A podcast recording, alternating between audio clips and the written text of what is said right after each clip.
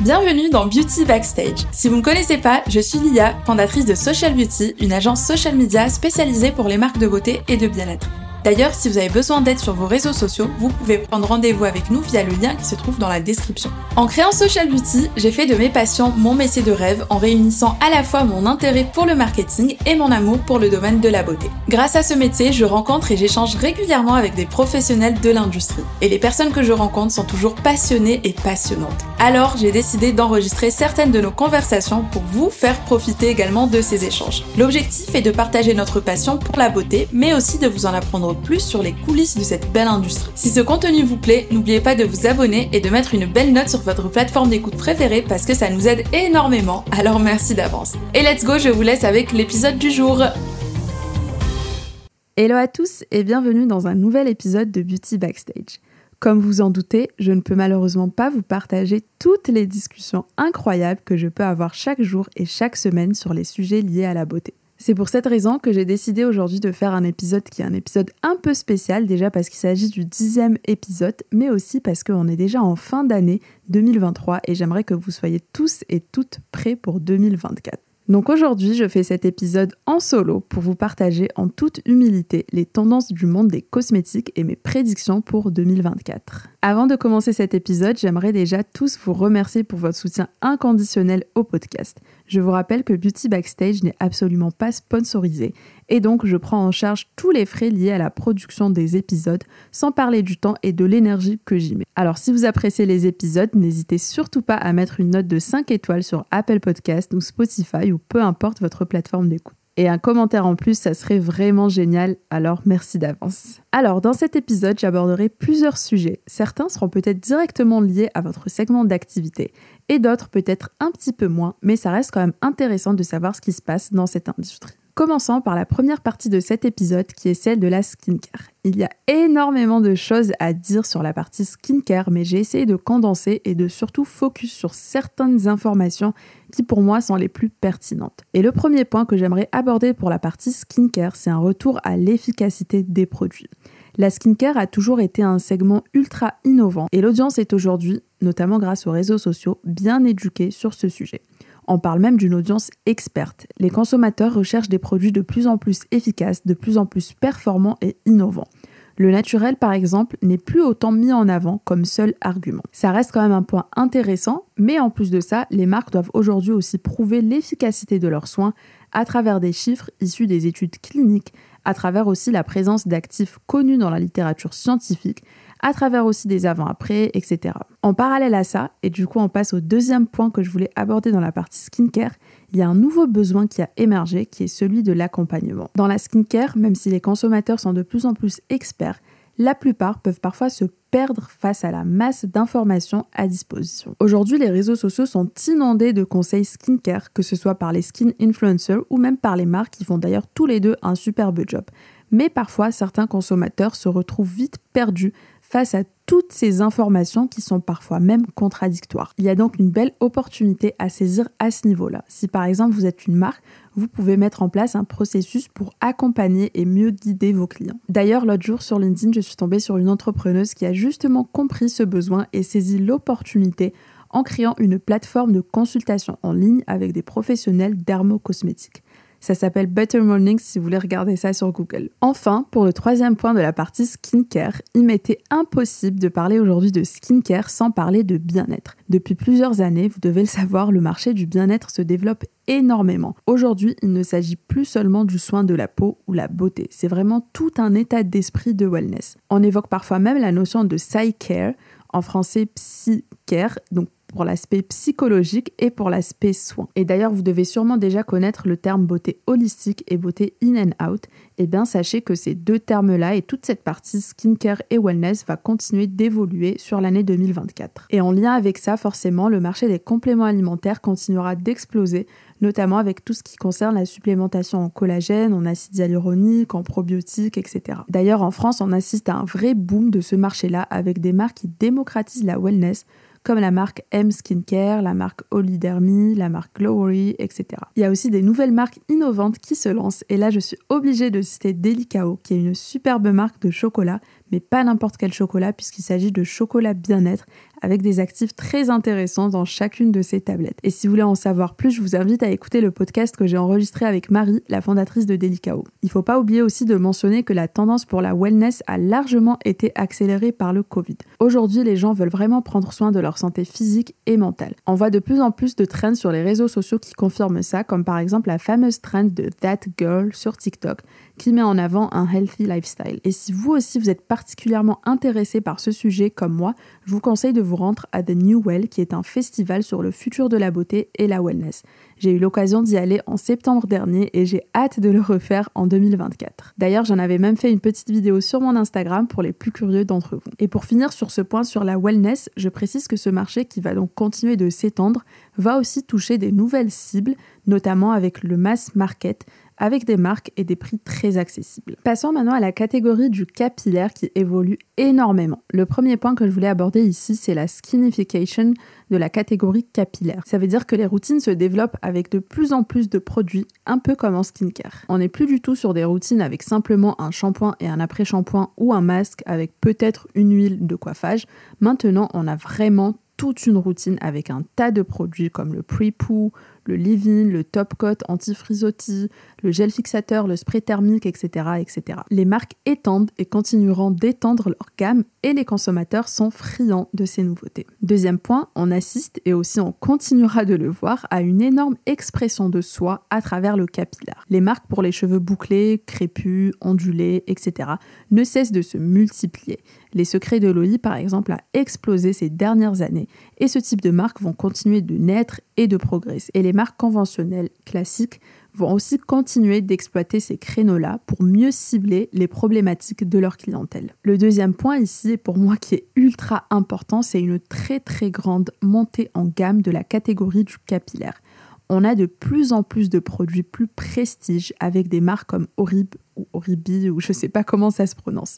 On a aussi des marques de luxe qui lancent leur catégorie capillaire comme Guerlain il y a déjà un an de cela. En fait, pendant longtemps, le capillaire a vachement été destiné à la grande distribution, mais maintenant, on a une premiumisation des marques capillaires. D'ailleurs, on le voit aussi de plus en plus dans la distribution sélective. Chez Sephora, maintenant, on a un rayon dédié aux capillaires avec des marques plus haut de gamme. D'ailleurs, dans le nouveau Sephora des Champs-Élysées, on a tout un espace dédié aux cheveux et aux produits capillaires et on peut même s'asseoir pour tester des produits et avoir des conseils personnalisés. Passons maintenant à la partie make-up. En 2024, on aura encore des nouvelles marques qui utilisent des matières premières naturelles. Les marques de maquillage naturel ont des challenges à relever au niveau de l'efficacité de leurs produits, mais elles progressent énormément là-dessus. Elles doivent aussi continuer de faire des efforts sur l'industrialisation pour toucher une plus large audience les clients aujourd'hui ne veulent pas simplement acheter du make-up naturel, mais acheter du make-up naturel qui soit efficace beau. D'ailleurs, vous devez sûrement connaître le Rouge Français, qui est une très belle marque de maquillage bio qui utilise des pigments naturels et qui a un positionnement luxe. C'est un très bel exemple à suivre. Les consommateurs, de plus en plus exigeants, demandent aussi aux marques d'être éco-responsables, d'être cruelty-free, d'utiliser des packagings recyclés et recyclables et d'être de plus en plus dans le zéro déchet, tout en gardant bien sûr leur efficacité produit et des designs et des packagings attirants. Et d'ailleurs, en parlant d'efficacité, on a aussi un nouveau pseudo-segment entre guillemets qui se développe, qui est celui du make-up soin avec des nouvelles marques qui se lancent là-dedans, mais aussi des marques déjà établies comme par exemple Guerlain qui a lancé cette année son fond de teint terracotta dans lequel on retrouve de l'huile d'argan. L'objectif c'est de faire gagner aux gens du temps en leur proposant des solutions de make-up tout en prenant soin de leur peau. Le troisième point que j'aimerais aborder pour la catégorie make-up, c'est bien sûr la personnalisation qui va continuer de progresser encore en 2024. Je peux vous citer l'exemple de Bâton Rouge qui propose à travers un atelier sur Paris la création de son rouge à lèvres personnalisé au niveau du choix des couleurs des textures et des parfums. Et sinon, en termes de look, en 2023, on était beaucoup sur une tendance du no make-up make-up en mode très naturel. Et à mon avis, cette tendance va persister en 2024 avec des looks toujours plus naturels et qui montrent une peau glowy et surtout saine. Et enfin, pour finir sur la partie make-up, en 2024, tout comme en 2023, on aura encore des investissements de la part des grandes marques, mais aussi de la part des startups en virtual reality, en IA, etc. Donc ça reste aussi à surveiller. Passons maintenant à la catégorie parfum qui me passionne énormément. Alors la catégorie parfum est une des catégories qui croît le plus et dont les prévisions dans les années à venir sont les plus intéressantes selon les rapports de McKinsey. D'ailleurs, le cabinet prévoit une croissance du marché des parfums de 7% entre 2022 et 2027. Ça s'explique par un intérêt croissant pour la parfumerie, la diversification aussi des marques, le boom de la parfumerie de niche, mais aussi avec une nouvelle cible qui est la génération Z qui est de plus en plus attirée par les parfums, notamment grâce aux réseaux sociaux comme TikTok. D'ailleurs, le premier point que j'aimerais aborder ici, c'est justement au niveau de TikTok, avec notamment le phénomène du perfume talk. En gros, sur TikTok, on casse les codes de la parfumerie en vulgarisant l'expérience émotionnelle. En fait, sur TikTok, on n'est plus dans le beau, le design, les figures emblématiques et les égéries et tous les codes du luxe qui autrefois euh, régissaient le monde de la, parfumerie. Aujourd'hui, on est dans la description en face cam des senteurs. On est aussi dans l'éducatif. On vit en fait une expérience émotionnelle qui va être très différente de ce qu'on connaissait jusqu'ici. On va voir sur le Perfume Talk des contenus du style critique, unboxing, décryptage des senteurs, des astuces aussi pour réussir son layering, comment associer aussi ces parfums à ces moments de vie, des listes aussi de top parfums pour, euh, par exemple, aller en date, top parfums pour un entretien d'embauche, etc., etc. Le TikTok anglophone regorge de contenu sur le parfum et le TikTok français connaît aussi une belle ascension à ce niveau-là. D'ailleurs, j'ai moi-même pu expérimenter ça puisque j'ai réalisé quelques vidéos sur les parfums, dont une qui a dépassé les 100 000 vues, une qui a dépassé les 23 000 vues et une qui a dépassé les 10 000 vues. Pourtant, c'était bien une vidéo de 8 minutes. Après, bien sûr, il y a d'autres créateurs de contenu qui seront réellement nichés sur la parfumerie, comme Un jour un parfum, comme Ikram Parfum, comme Parfum TV, etc. Au niveau des nouveautés, j'ai remarqué qu'on avait des notes de plus en plus variées, avec notamment un big boom pour les parfums qui sont inspirés de ce qu'on mange. En fait, des parfums qui vont être vraiment gourmands. Et je pense que cette tendance-là va continuer sur 2024. Je pense notamment à des parfums comme le Yum Pistachio Gelato de Kayali, des parfums qui sentent les fruits aussi, comme le nouveau euh, Hermès Tutti Tuili, qui sent le litchi. Et on va aussi retrouver des parfums plus niches, comme le Bianco Latte, qui a littéralement buzzé sur le Perfume Talk. Enfin, et ça vous l'aurez compris, la parfumerie de niche va continuer sa belle progression en 2024. Parlons maintenant d'une tendance qui va continuer de bien progresser en 2024, qui est celle de la beauty tech la beauty tech connaît un big développement au niveau international, mais aussi en France, avec tout ce qui est masque LED, masque ultrason. Des marques comme Current Body, comme Nuance, comme Lighting Derm, comme Bijoux vont continuer de toucher des nouvelles audiences. Et les consommateurs, bien sûr, vont être réceptifs à ces nouveaux appareils technologie beauté. D'ailleurs, on voit de plus en plus de publicité en ligne de la part de ces marques beauty tech, et en plus, on les retrouve aussi maintenant en magasin, notamment dans la distribution sélective, comme dans les magasins printemps, au bon marché, au Galeries Lafayette, etc. Maintenant qu'on a parlé des différentes catégories du secteur de la beauté, on va parler de sujets qui sont plus liés au marketing, à la distribution, etc.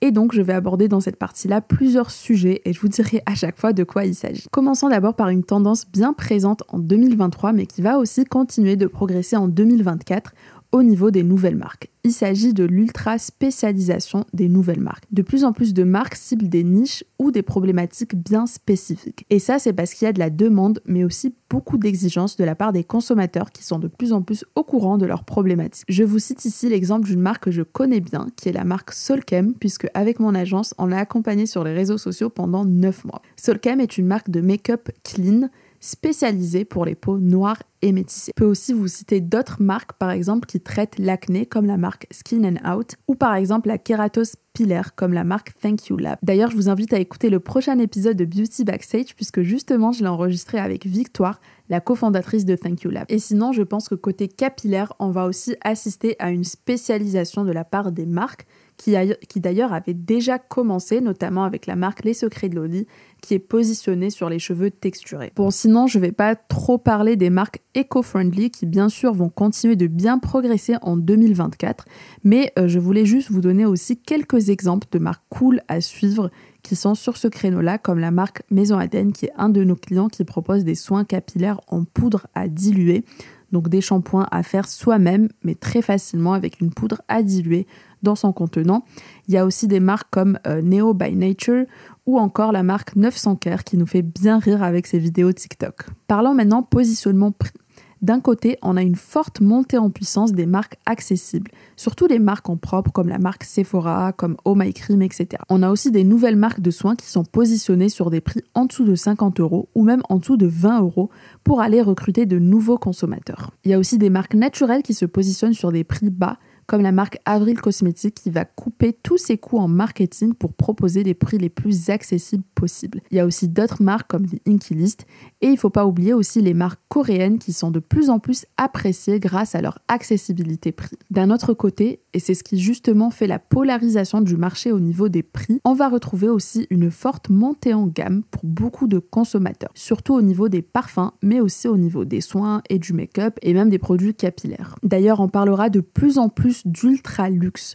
En fait, tout le marché du luxe progresse et forcément, ça touche aussi à la beauté avec des prix qui seront de plus en plus élevés. Il y aura des nouvelles marques de luxe qui vont voir le jour et des maisons de luxe historiques qui vont aussi lancer leur propre ligne, comme par exemple la ligne de Make-up by Prada. Parallèlement à ça, et d'ailleurs pour compléter sur la polarisation du marché au niveau des prix, les consommateurs achètent de plus en plus à des niveaux de prix différents et signale aussi que les magasins en ligne et hors ligne influencent leur comportement d'achat. D'ailleurs, ça nous fait une belle transition sur un autre point que je voulais aborder qui est celui des canaux de distribution. Les préférences pour les achats omnicanaux devraient continuer à alimenter le passage des marques traditionnelles en ligne et l'évolution des labels indépendants vers une présence plus physique. L'ère des DNVB, Digital Native Vertical Brand, est bien révolue pour laisser place au ONVB, c'est-à-dire Omnichannel Native Vertical Brand. On parle aussi de retail IRL, in real life, et URL, l'URL comme celui du site internet. C'est pour cette raison que plusieurs DNVB qui se lancent dans le digital basculent très très vite dans le physique à travers une distribution en retail store classique ou à travers des pop-up stores en propre, c'est-à-dire que c'est la marque qui organise elle-même son pop-up store éphémère. Sans oublier aussi bien sûr les pop-up stores qui sont organisés par les grands magasins comme Le Bon Marché, les Galeries Lafayette, etc. L'objectif pour les marques est de multiplier leurs points de vente pour rendre leurs produits accessibles le plus rapidement et le plus facilement aux consommateurs. D'ailleurs, pour compléter sur la partie distribution, la distribution en pharmacie et en parapharmacie ne cessera pas de croître en 2024. On remarque qu'il y a de plus en plus de pharmacies et paras qui vont proposer un large choix de marques de cosmétiques comme par exemple la pharmacie des Halles ou le Carré Opéra. On voit aussi beaucoup d'efforts côté marketing avec des pharmacies qui se lancent même maintenant sur les réseaux sociaux. Et d'ailleurs, si ce sujet vous intéresse, alors vous devez absolument écouter l'épisode 8 de Beauty Backstage puisque j'y ai interviewé un expert des cosmétiques en pharmacie. Parlons maintenant d'un sujet tendance en 2023 et qui va continuer à être tendance en 2024, c'est celui de l'expérience qu'offrent les enseignes pour leurs clients. Je vous parle encore du nouveau Sephora des Champs-Élysées, mais parce qu'il a vraiment été construit et fait de manière à offrir une réelle expérience pour la clientèle. On parle de plus en plus de retailtainment, c'est-à-dire retail et entertainment, donc vraiment faire passer une belle expérience, un bon moment pour le client. En fait, l'expérience, c'est pas simplement l'expérience client, c'est-à-dire rentrer dans une boutique, être bien servi, être bien conseillé, etc. Ici, on parle de la capacité qu'auront les enseignes à offrir des expériences divertissantes pour leurs clients. Les marques ont tout un intérêt à miser là-dessus en 2024 et dans les années à venir. Certaines ont d'ailleurs déjà commencé à le faire, comme la marque Fenty Beauty, qui a offert en octobre dernier une expérience beauté immersive dans un drive inspiré des fast-foods américains. Pareil pour la marque Charlotte Tilbury qui a organisé le pop-up Club Magique qui a littéralement cartonné grâce à ses soins gratuits, à ses séances de make-up, ses masterclass et ses autres animations. On n'oublie pas bien évidemment le Sephoria, un événement exclusif et immersif de Sephora qui a été organisé pour la première fois à Paris cette année et on pouvait être plongé dans l'univers de la beauté à travers des masterclass, des prestations, des animations, etc. Et je suis certaine qu'en 2024, on verra de plus en plus de marques créer ce type d'événement. Sur un autre sujet, je voulais aussi vous parler brièvement des packagings colorés et innovants qui seront encore une grande tendance en 2024, un peu comme en 2023. C'est fini les packagings classiques avec des étiquettes de mauvaise qualité, surtout pour les nouvelles marques. Aujourd'hui, les packaging doivent être vraiment innovants et attirants. C'est vraiment devenu un moyen d'expression pour les marques en plus de jouer un rôle primordial dans l'expérience client. Les marques se différencient aujourd'hui énormément grâce à leur packaging. Ça me fait penser d'ailleurs à la marque Bioma qui a fait son lancement cette année chez Sephora en France et qui a des packagings très colorés et très fun. Je trouve que ça attire vraiment tout de suite le regard et ça attise notre curiosité. Enfin, abordant la dernière partie de cet épisode qui porte sur la communication digitale et sur les réseaux sociaux. Je ne peux pas vous parler des tendances social media sans parler de la grande tendance à l'authenticité, à la confiance et à la proximité entre les marques et leur audience sur les réseaux sociaux on est clairement sur ce qu'on appelle le community first. On le voit d'ailleurs à travers la création du canal de diffusion sur Instagram, mais aussi avec le développement de tout ce qui est Discord ou Slack. Les marques ont aujourd'hui de plus en plus la possibilité de mieux fédérer leur communauté à travers ces outils-là, et elles ont d'ailleurs tout intérêt à le faire pour créer une grande proximité avec leur audience. Et en parlant justement de proximité avec leur audience, je ne peux pas ne pas vous parler de la co-création.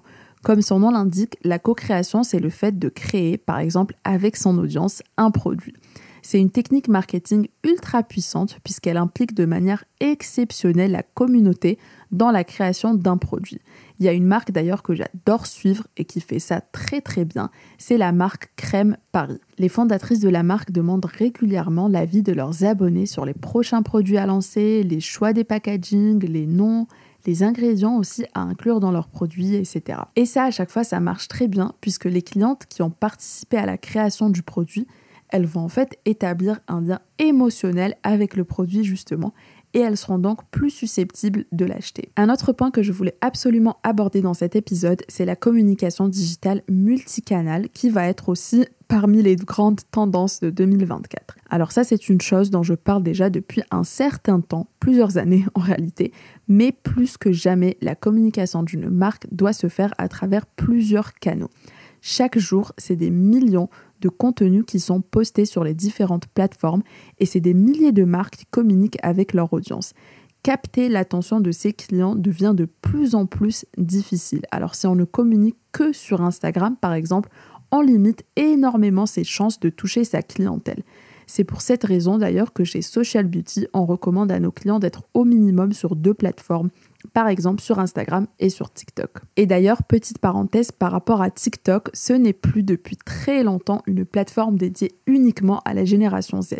Donc même si votre cible est plus âgée, ça vaut largement le coup d'y être. D'autant plus que si vous avez une vision sur le long terme avec votre marque, il vaut mieux commencer à vous familiariser dès maintenant avec la Gen Z. Et j'en profite aussi pour vous rappeler que les jeunes générations ne sont peut-être pas celles qui ont le pouvoir d'achat, mais ce sont celles qui dictent les tendances. C'était le cas il y a quelques années avec les millennials sur Instagram et c'est le cas encore aujourd'hui avec la génération Z sur TikTok. Enfin, je voulais vous parler aussi d'humanisation des marques qui est une tendance ultra importante dans la communication digitale.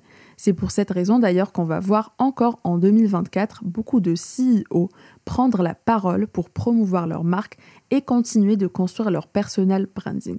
Pour les marques plus anciennes et déjà très établies avec des grandes équipes, on verra aussi de plus en plus de contenu avec des membres des équipes marketing ou autres services d'ailleurs pour représenter la marque. Ah oui, et j'ai failli oublier, mais parlons aussi rapidement des live shopping qui ont fait leur grande entrée en France en 2023, enfin 2022 et aussi un peu plus en 2023, et qui vont continuer de se multiplier en 2024. C'est un très bon moyen de vendre, ça fonctionne très très bien aux États-Unis et surtout en Asie, et en France, les résultats sont aussi très probants. Bon, moi je pense que je vais m'arrêter là. Il y a évidemment plein d'autres tendances à noter pour 2024, mais que je n'ai pas forcément eu le temps d'évoquer dans cet épisode.